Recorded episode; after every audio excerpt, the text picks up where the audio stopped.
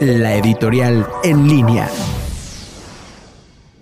Muy buenas tardes amigos de En Línea, soy la doctora Olivier Ortiz y el día de hoy, bueno, con todo este revuelo entre los números que señaló la Auditoría Federal, en el cual se dan cuenta de todas las irregularidades en la cuarta transformación, pero bueno, el presidente dice que él tiene otros datos y el que él nunca pierde.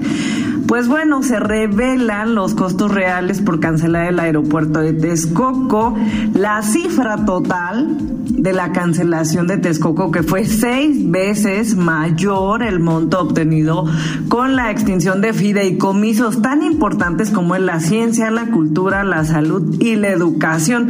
Darnos cuenta que el programa de los famosos ninis fracasó y repartió ayudas a personas que ya estaban recibiendo otras becas, que algunas de ellas hasta estaban fallecidas y que tan solo se falsificaron muchísimos domicilios en los que la gente no existía o estaban abandonados.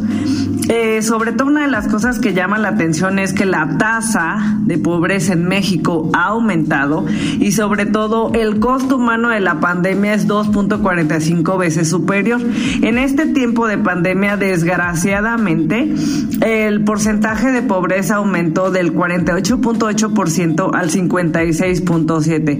Pero bueno, eh, señor presidente, esperamos escucharlo con sus datos diferentes y sobre todo que nos dé una muy valiosa explicación al respecto. Y número dos, sobre todo, deje de estarse haciendo la pobre víctima, deje de estar buscando culpables en otros gobiernos. Aquí no está buscando a ningún adversario. El principal adversario y el que se esté echando la soga al cuello es usted mismo. Muchísimas gracias y nos la siguiente semana en esta nota editorial.